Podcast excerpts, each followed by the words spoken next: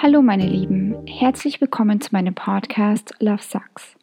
Es geht hier nicht darum, Männer oder Liebe schlecht zu machen, sondern ehrlich aus meiner Perspektive über Erfahrungen zu sprechen. Und etwas, was mir ganz wichtig ist, ich bin kein Psychologe und ich habe auch keine Ausbildung diesbezüglich. Ich spreche nur über Erlebnisse aus meinem Leben oder aus dem von meinen Freundinnen. Falls Sie über Dinge sprechen, ihr Fragen habt oder einfach mal Hallo sagen wollt, dann könnt ihr euch gerne über lovesuckspodcast.gmail.com melden. Ich wünsche euch jetzt viel Spaß beim Zuhören. Hallo ihr Lieben, heute erzähle ich euch mal, wie es denn wirklich ist, in den USA zu leben. Also es sind wahrscheinlich sehr viele negative Punkte mit dabei, aber ich wollte einfach mal sehr, sehr ehrlich mit euch sein. Viele von euch haben mich nämlich gefragt, inwiefern es ist, in den Staaten zu leben oder was ich erlebt habe.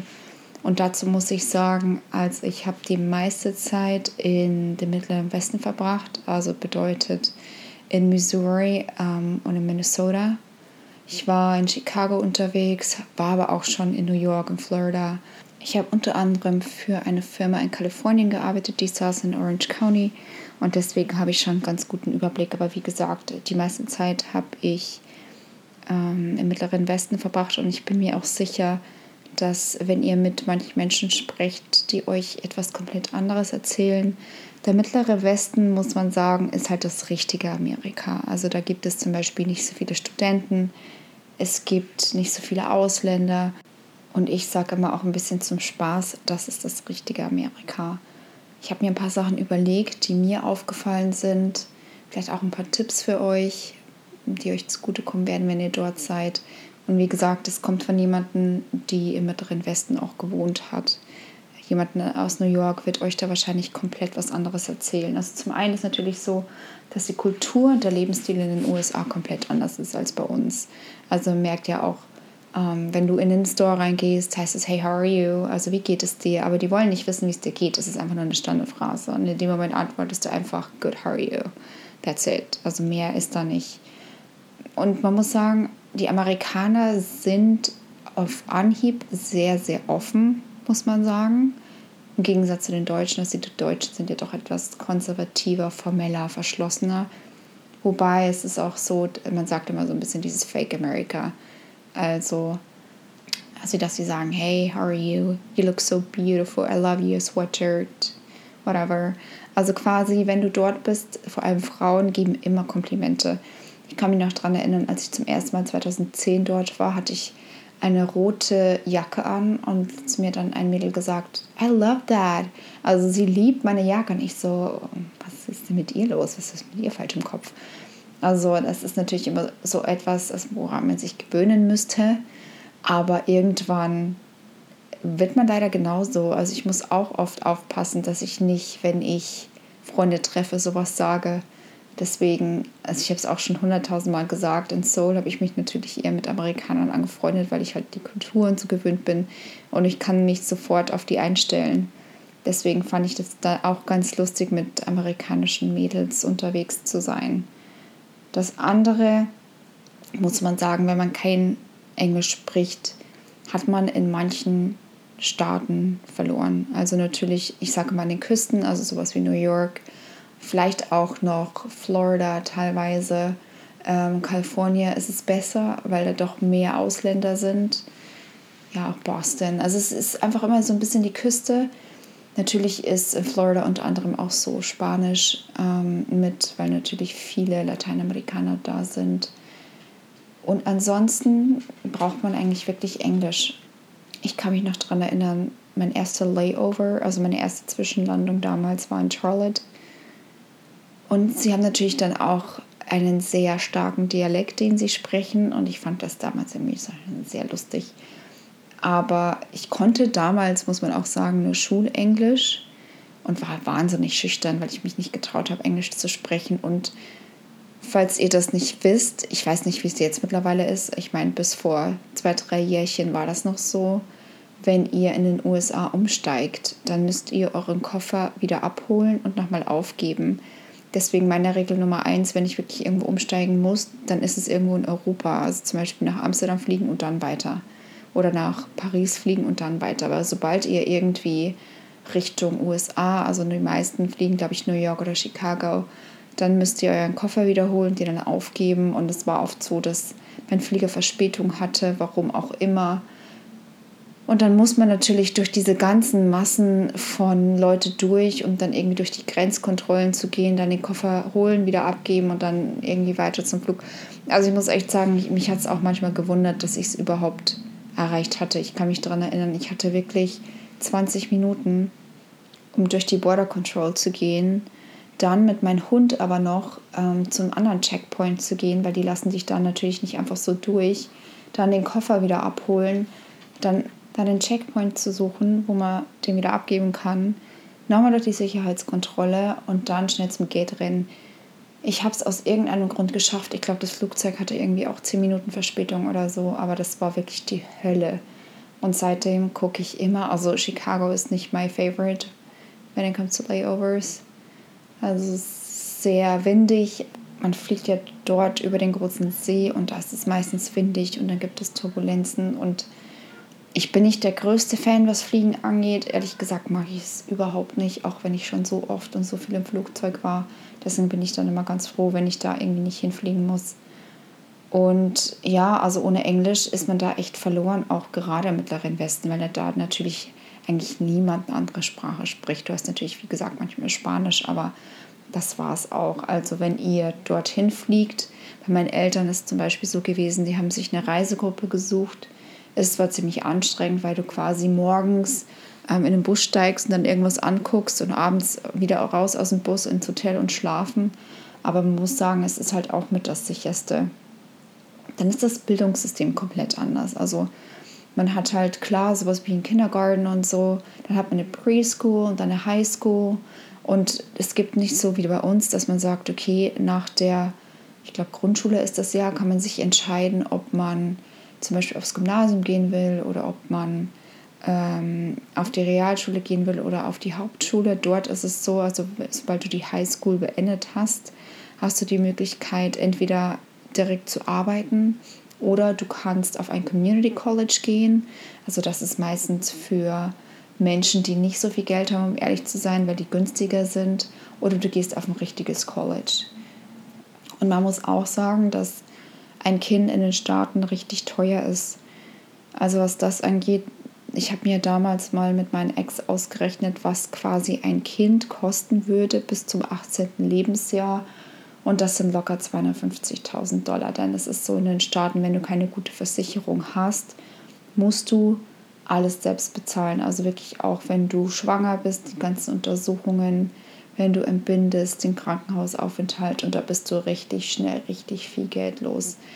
Ähm, der Kindergarten kostet, Highschool kostet oft was und natürlich das College ist, ja, was soll ich euch sagen, also das geht in die Hunderttausende, die die Leute da zahlen. Deswegen ist es auch oft so, dass Amerikaner nach Europa wollen, um hier zu studieren, damit sie diese Kosten eben nicht auf sich nehmen müssen, was ich auch vollkommen nachvollziehen kann. Dann habt ihr natürlich diese ganzen Sorority Houses, was ihr an den Universitäten habt. Also da gibt es dann so verschiedene Häuser. Ich weiß nicht, ob ihr jemals, ich glaube natürlich Blond heißt der Film gesehen habt. Also das ist auch wirklich so. Und da gibt es dann auch diese Frat Boys. Das sind dann wirklich diese total betrunkenen Teenager, muss man schon fast sagen, die irgendwie Party machen. Muss auch sagen, dass natürlich der Alkohol ähm, bis man 21 ist, verboten ist. Also ich habe das auch selbst miterlebt. Ich hatte eine Freundin, die war unter 21. Und wenn du dann in eine Bar gehst, dann kriegt die wirklich so ein Ex auf die Hand geschmiert, kann man sagen. Und deswegen dürfen die dann auch dort keinen Alkohol trinken. Das ist quasi ein Zeichen für die Barkeeper, dass sie unter 21 sind. Und man sieht auch da ganz oft, dass die zivile Polizei da unterwegs ist. Die kontrolliert, dass sie auch wirklich nicht trinken. Also wir haben es aus irgendeinem Grund immer geschafft, dass ich ihr meinen Drink zugeschoben habe. Äh, irgendwo in der Ecke, aber trotzdem muss man da wahnsinnig aufpassen. Dann darf man Auto fahren, wenn man 16 Jahre alt ist. Also ich finde es immer so ein bisschen verrückt, dass man Autofahren mit 16 trinken, mit 21. Für mich sind das schon Sachen, also es, natürlich ist es doof, wenn du betrunken Auto fährst und das solltet ihr auf keinen Fall machen.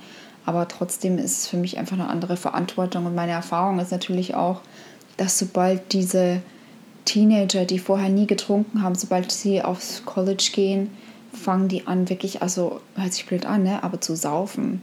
Ich kenne auch irgendwelche Spielchen, sobald sie 21 sind, müssen sie dann 21 Schnäpse trinken und so. Also es ist einfach sehr komisch für uns, die, ich meine, wir haben angefangen, Alkohol zu trinken relativ früh.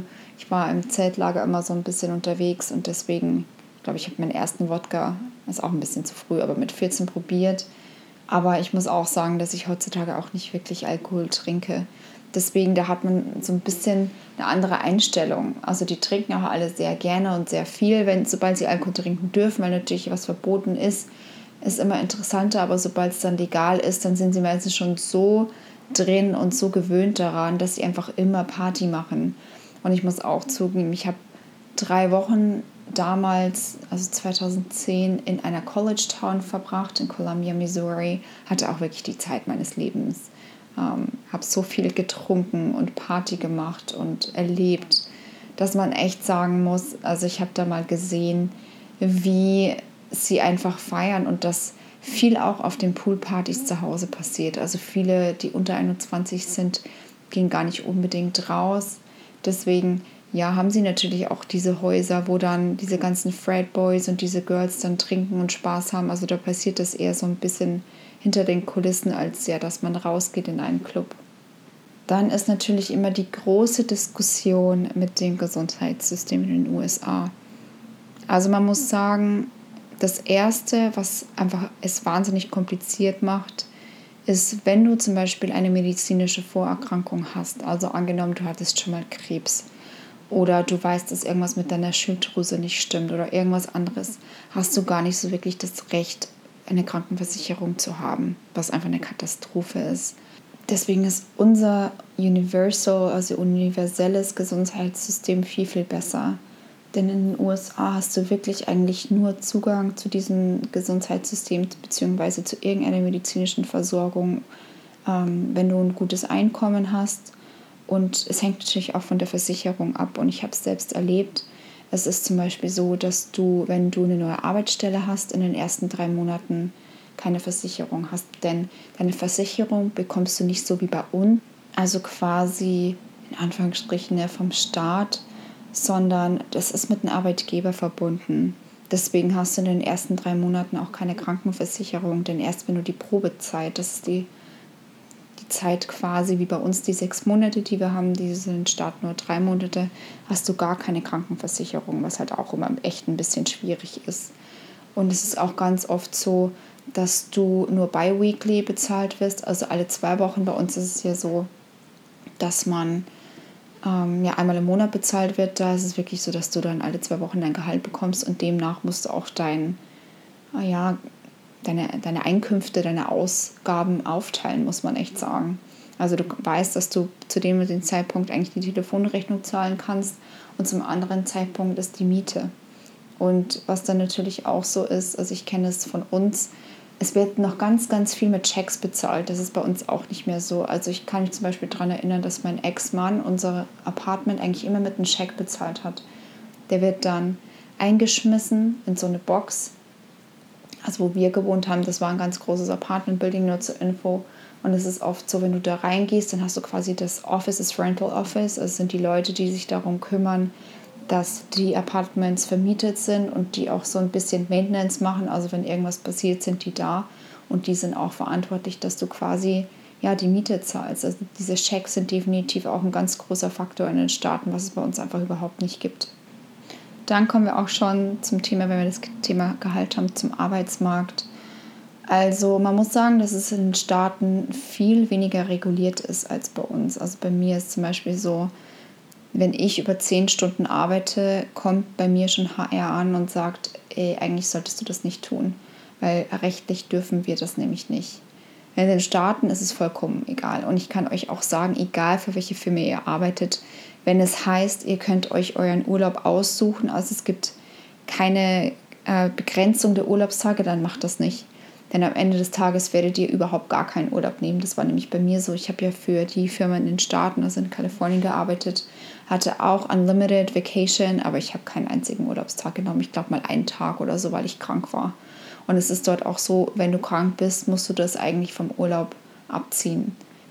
Oder die meisten gehen auch mit einer Magen-Darm-Infektion zur Arbeit, muss man auch sagen, weil du oft so viel Arbeit hast, dass du gar nicht anders kannst, als zur Arbeit zu gehen. Also mich erinnert das so ein bisschen manchmal an asiatische Arbeitsverhältnisse.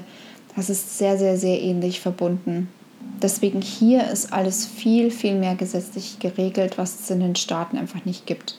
Wobei man da auch sagen muss, in den Staaten hast du eher mal eine Chance auf eine Gehaltserhöhung. Also in den Staaten wirst du auch definitiv besser bezahlt als in Deutschland, muss man auch sagen. Wobei die Unterhaltskosten höher sind, darauf komme ich später zu sprechen.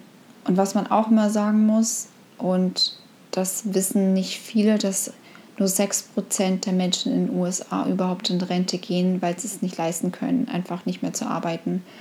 Ich habe mich damals immer gewundert, warum denn diese 70, 80-Jährigen mit ihren Rollator bei Walmart am Eingang sitzen und Hallo sagen und irgendwie die irgendwie auch eine Einkaufstasche geben oder was auch immer, einen Einkaufskorb.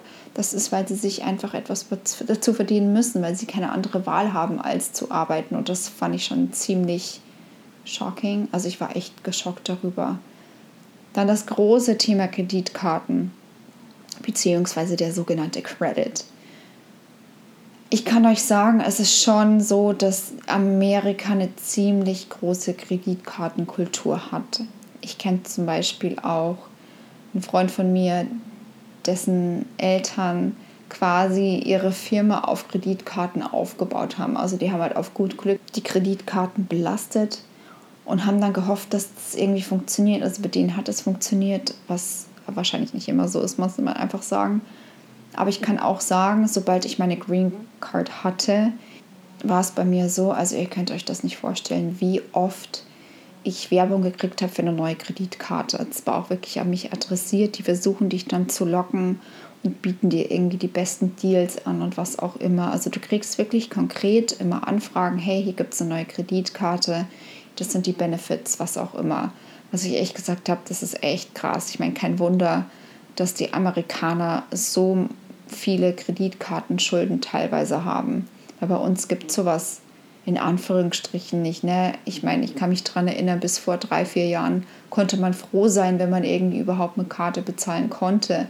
Oder es hieß dann irgendwie, nee, sorry, es muss über 10 Euro sein, anders ging es nicht. Ich kann mich auch noch daran erinnern, als mein Ex-Mann mich damals in Deutschland besucht hatte, wollte er beim Bäcker mit Kreditkarte bezahlen. Die haben ihm quasi einen Vogel gezeigt. Der hat noch nicht mal irgendwie ein Kartenlesegerät für eine normale Karte wo er sich dann gewundert hat und gesagt hat, was ist denn mit euch los? Warum seid ihr denn so weit hinten? Eigentlich seid ihr ja ein Land, das ziemlich fortgeschritten ist. Und da hinken wir, glaube ich, immer noch so ein bisschen hinterher, muss man einfach sagen. Aber ja, das große Thema Kreditkarten und dann gibt es natürlich auch das Thema Credit. Also den Credit baut man sich quasi auf. Es ist so ein bisschen vergleichbar mit Schufa, aber auch nicht wirklich. Also ich muss echt zugeben, ich habe meinen Schufa bisher nur dazu verwendet, um irgendwie eine Wohnung zu kriegen, also zu mieten. In den Staaten ist es aber so. Also viele, muss man auch sagen, leasen ihre Autos und es ist viel davon abhängig, wie gut dein Credit ist.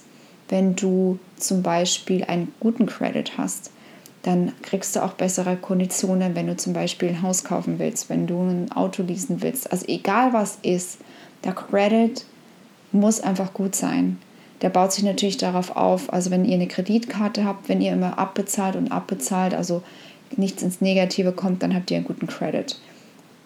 Wunderpunkt ist auch, wenn ihr euren Credit öfters checkt, dann geht ihr irgendwie auch zurück. Also für mich macht das überhaupt keinen Sinn. Also wenn ihr nervös seid, okay, hat das jetzt irgendwie mein Credit beeinflusst, hm, am besten nicht checken, weil ansonsten kriegt ihr eine auf den Deckel und dann habt ihr wieder schlechtere Konditionen, um quasi irgendwas zu kriegen. Also der Normalo, quasi ihr und auch ich, hat sowas natürlich nicht, da wir kein amerikanischer Staatsbürger sind. Aber ich hätte das schon aufbauen können mit meiner Green Card. Also das ist natürlich auf Dauer das Ziel, dass man guten Credit aufbaut, deswegen auch eine Kreditkarte irgendwann mal ja bekommt, sich holt, einen guten Anbieter findet, um dann quasi sicher zu gehen, dass man guten Credit aufbaut. Was für mich immer noch so ein bisschen der Mythos ist, sind die Essgewohnheiten in den Staaten. Denn viele denken, oh, das ist nur Fast Food und keine Ahnung was. Aber ich kann euch sagen, dass wenn ihr dort wohnt, werdet ihr das nicht essen. Also ich muss sagen, ich habe zwar nur ein Jahr dort gewohnt, aber habe auch so viel Zeit in den Staaten verbracht Das Einzige, was ich so ein bisschen vermisse und auch liebe, ist Taco Bell. Aber alles andere, also ich war zum Beispiel in Jutton nie bei Burger King oder McDonald's oder Wendy's oder wie auch immer diese ganzen äh, Fastfood-Ketten heißen. Also das ist wirklich ein Mythos. Es gibt sogar ziemlich viele Amerikaner, die sich bewusst ernähren. Also gerade in Kalifornien ist es mir aufgefallen, dass die dort sehr darauf achten, sehr grün leben im wahrsten Sinne des Wortes. Gut, Mittlerer Westen ist natürlich wieder ein bisschen was anderes. Da gibt es dann wirklich diese Steaks und was auch immer, ja. Aber es ist definitiv so, dass es nicht nur Fastfood gibt. Es gibt auch ganz, ganz viele andere Sachen. Dann kommen wir zum Thema öffentliche Verkehrsmittel. Also in den Staaten ist es definitiv eine Autokultur. Hier nehmen wir sehr gerne das, ja, die Bahn, den Bus, was auch immer. Es kommt natürlich ganz drauf an. Wenn ihr in New York seid oder so, dann fahrt ihr definitiv mit der U-Bahn. Aber auch in Florida oder ja, mittleren Westen, Kalifornien, da fährst du einfach Auto ich kann mich noch daran erinnern, also ich war zum Beispiel in Städten wie St. Louis. Da wird leider auch, soll man das nicht ausdrücken, da werden die Bahnen von Gangs regiert, da willst du gar nicht rein. Oder ich kann mich daran erinnern, ich bin irgendwann mal in Minneapolis gelandet, bin mit dem Zug downtown gefahren, weil da auch mein Ex-Mann gewohnt hatte. Und da war ein Twins Game gerade vorbei. Also mein Ex-Mann hat ziemlich nah am Twins Stadium gewohnt. Und da wurde offensichtlich kurz vorher jemand erstochen. Und natürlich da war einiges los. Und es ist auch immer wieder passiert, dass ja, irgendwelche Menschen erstochen wurden oder erschossen wurden. Also man musste halt einfach immer ein bisschen aufpassen. Mir ist es einmal passiert, ich wollte unbedingt mit dem Bus zu Target fahren, weil der auch downtown ist. Also man muss auch sagen, es gibt natürlich immer verschiedene Abschnitte. Minneapolis ist zum Beispiel so, dass First Street, also die erste Straße, ist mit einer der gefährlichsten. Da brauchst du eigentlich abends auch nicht hin, weil dir da meistens was passiert. Also du wirst erschossen, erstochen, was auch immer. Aber ich mit meinem naiven deutschen Denken dachte so, okay, ich versuche es einfach mal. Und es war, ich werde es niemals vergessen, es war Winter, es waren irgendwie minus 25 Grad. Habe auf den Bus gewartet und dann fuhren und dann fuhren ein paar Männer in einem Minivan vorbei und ich wurde schon vorgewarnt, wenn sowas passiert, run, lauf. Die sind vorbeigefahren, haben dann angehalten und sind dann wieder rückwärts zu mir und haben mich angeguckt und ich bin einfach nur gerannt. Zu dem Zeitpunkt, es war so kalt, dass mein Handy ausging, also dass mein Handy quasi fast erfroren ist. Mir war kalt und habe gesagt, okay, screw it, okay, vergiss es ich werde nicht fahren, wenn dann, irgendwie müssen wir das anders regeln, aber da habe ich zu viel Respekt vor. Also man lernt schon tatsächlich mit dazu, mit der Zeit natürlich, dass man anders denken muss, das ist definitiv so. Dann fragen mich auch immer wahnsinnig viele, was das Thema Wetter angeht und da muss man sagen, es ist echt verschieden. Denn richtig Glück hast du theoretisch manchmal nie, muss man echt sagen. Es ist egal, wo du bist in den Staaten, denn im Osten hast du zum Beispiel in Florida die Hurricanes, davon hört man immer wieder auch in Deutschland. Äh, in New York und Boston sind die Blizzards, also diese Winterstürme im Winter, die richtig schlimm sind.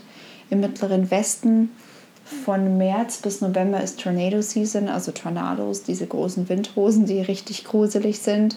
Da habe ich auch eins, zwei mitbekommen, die meinem Geschmack so ein bisschen zu nahe kam, aber das kann man einfach nicht ändern. Das, die Leute sind das auch so gewöhnt, dass sie da sich gar nicht so wirklich aufregen. Ich meine, ich habe mich dann immer furchtbar aufgeregt und gesagt, okay, wir müssen gucken, ob der kommt oder nicht. Und es gibt auch Alarmsysteme, es gibt Apps, die du hast.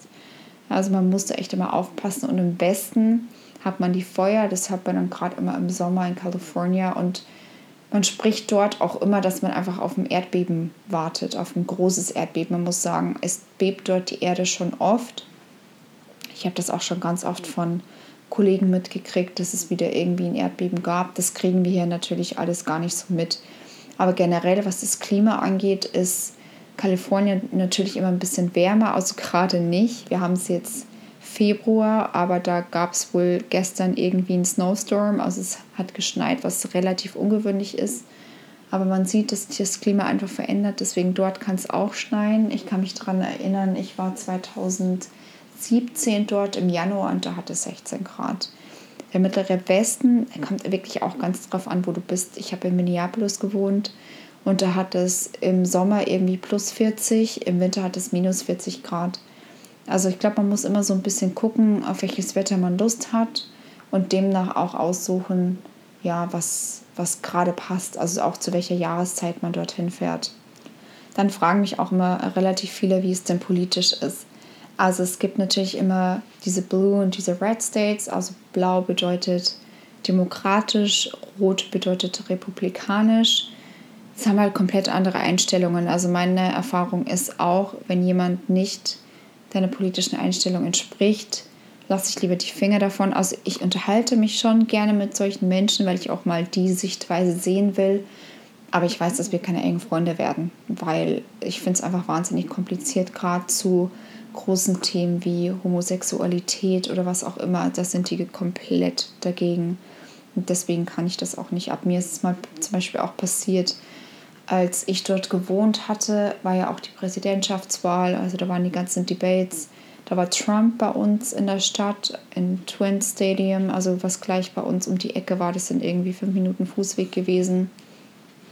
Und damals war natürlich die ganze Stadt voll mit Anhängern von Trump. Und wir haben downtown gewohnt und da gab es so ein Eck, das konnte man auch von unserem Haus sehen, wo ich auch wusste oder wo wir auch wussten, dass es nicht unbedingt gut ist. Und da waren dann so ein paar Leute und wollten dort eigentlich die Nacht verbringen. Und ich habe dann zu meinem Ex-Mann gesagt, wir müssen was sagen, wenn sie dort bleiben. Das ist wahnsinnig gefährlich. Da passiert gefühlt jede Nacht etwas. Also, dass jemand abgestochen wird oder dass jemand erschossen wird. Ich hätte mir das nicht verzeiht, wenn irgendwas passiert wäre und ich hätte nichts gesagt. Und wir sind dann hingegangen, haben gesagt, hey, hört mal zu. Also schön, dass ihr da seid, aber ich glaube, es ist nicht so eine gute Idee, dort zu bleiben, weil es einfach gefährlich ist. Dann kam natürlich gleich so, wir haben unsere Waffen mit und was auch immer. Ja, natürlich kam dann auch die Frage, woher ich komme, denn jeder Amerikaner hört, dass ich kein Amerikaner bin. Also ich bin auch immer so ein bisschen in der Bredouille, weil Deutsche finden, dass ich mich amerikanisch anhöre und die Amerikaner hören aber schon, dass ich definitiv Ausländer bin. Deswegen ja, ich kann es keinem recht machen, aber das ist auch okay so. Was ich sagen kann, ähm, ist, als wir dorthin gegangen sind, ja, sie haben gesagt, sie haben Waffen mit dabei. Natürlich haben sie gecheckt, dass ich Ausländerin bin. Sie waren dann aber auch relativ nett, muss man sagen. Also es ist auch nicht immer so, dass diese Republikaner total gegen Ausländer sind.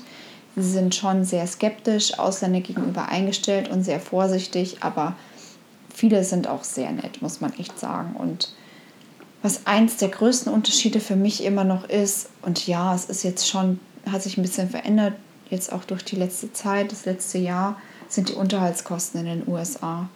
Also man muss echt sagen, wenn du einkaufen gehst, auch zu Aldi, es gibt Aldi Süd in den USA, es gibt, glaube ich, auch an der Ostküste Lidl, soweit ich mich erinnern kann, zahlst du immer deine 250 Dollar. Egal, was du kaufst. Es waren gefühlt immer 250 Dollar und das war ein Wocheneinkauf. Das war nicht mal viel und das ist natürlich schon heftig. Oder auch wenn du Internet, also wir hatten Internet und TV zusammen, weil wir das halt auch gebraucht haben. Ich habe auch von zu Hause gearbeitet. Er hat dann durch Covid auch von zu Hause gearbeitet. Wir haben 110 Dollar gezahlt. Also das sind so 100 Euro, würde ich mal sagen. Und das ist natürlich schon echt viel, muss man wirklich zugeben. Dann kommen die letzten zwei Themen und dann bin ich aber wirklich fertig, die mir persönlich sehr am Herzen liegen. Und das eine ist natürlich das große R-Wort Rassismus. Ich muss sagen, wenn man im mittleren Westen lebt, äh, erlebt man das ganz, ganz, ganz anders, als wenn man in New York oder in LA oder was auch immer unterwegs ist. Beziehungsweise LA würde ich gar nicht so sagen. Also LA ist, ähm, was zum Beispiel Gangs angeht, relativ gefährlich. Ich finde auch LA ehrlich gesagt überhaupt nicht schön. Aber ja, Rassismus ist ein ganz großes Thema in den Staaten. Normalerweise bin ich ja jemand, der nicht unbedingt über sowas spricht.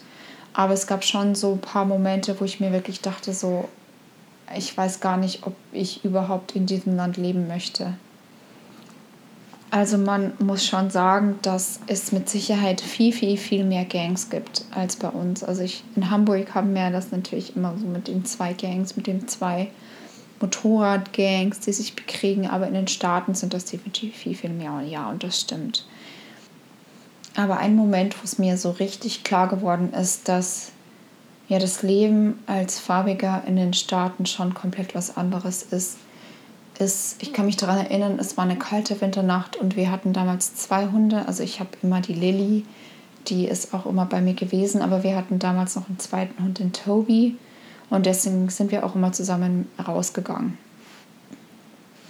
Und ganz ehrlich, so bei minus 20 Grad bin ich der Typ, der nicht unbedingt lange draußen bleiben will. Und Tobi hat immer so ein bisschen länger gebraucht als Lilly.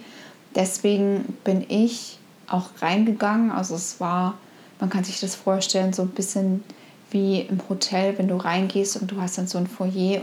Und bevor du reingegangen bist, ähm, beziehungsweise diese große Tür, war nochmal so ein kleiner Raum vorher, wo es auch warm drin war. Da war so ein Doorknob, da musstest du quasi deinen Schlüssel dran halten und dann konntest du reingehen. Naja, auf jeden Fall war es so, dass ich einen Schwarzen auf mich zusteuern habe sehen und dachte schon so, oh je, oh was kommt denn jetzt? Man weiß es ja nicht, weil er so komisch geguckt hatte. Und wie gesagt, also ich bin überhaupt nicht rassistisch. Ne? Ich habe ihm nur ein bisschen Sorgen gemacht, weil ich da alleine gestanden bin. Mein Ex-Mann ist damals von mir weggegangen, weil er ja wollte, dass Tobi sein Geschäft erledigt.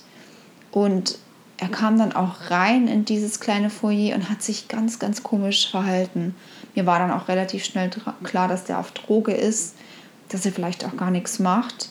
Und was ich auch sagen muss, und das war einfach so eine Angewohnheit von mir, und es ist auch legal in den Staaten, ich hatte immer eine Stun Gun mit, mit. Also das ist ein Elektroschocker, so ein kleines pinkes Ding.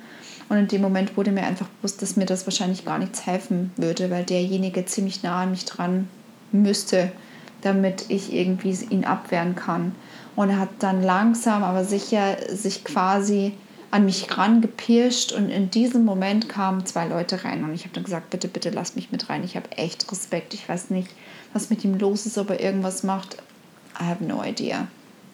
Auf jeden Fall war es dann so, dass wir reingegangen sind und bei uns war es so, also wie gesagt, das war so ein bisschen wie eine Hotellobby. Da war dann so eine Sitzmöglichkeit, da waren ähm, Computer aufgestellt, man konnte Sachen ausdrucken, es war eine Kaffeemaschine. Also du konntest dich da einfach hinsetzen und quasi aufwärmen. Und er kam dann auch mit rein und hat sich dann hingesetzt und hat sich dann nicht mehr bewegt. Und ich dachte mir dann so, okay, was machen wir denn jetzt mit ihm? Ne? Ich will ja auch nicht, dass ihm irgendwas passiert, wenn er irgendwie eine Überdosis hat oder was auch immer. Und er hat dann immer wieder so ein bisschen geschlafen und ist aufgewacht. Und ich konnte mich dann daran erinnern, dass ein Polizist bei uns im Haus gearbeitet bzw. auch ähm, gewohnt hat. Und man muss auch sagen, dass dieser Polizist mich eigentlich grundsätzlich ignoriert hat, weil ich Ausländerin bin. Also er war einfach ziemlich rechts. Und ich habe dann meinen Ex-Mann gesagt, frag doch mal, was wir tun können, damit wir einfach was Gutes für ihn tun.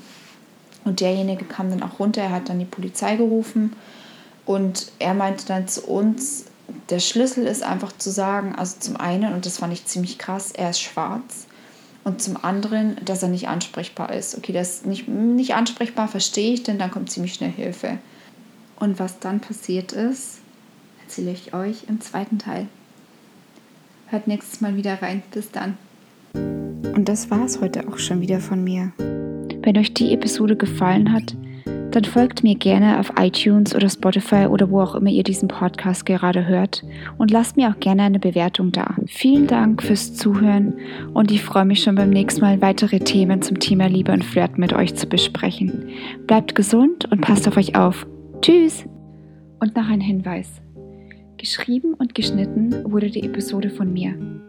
Die Musik ist von Sidney Man und heißt Hometime.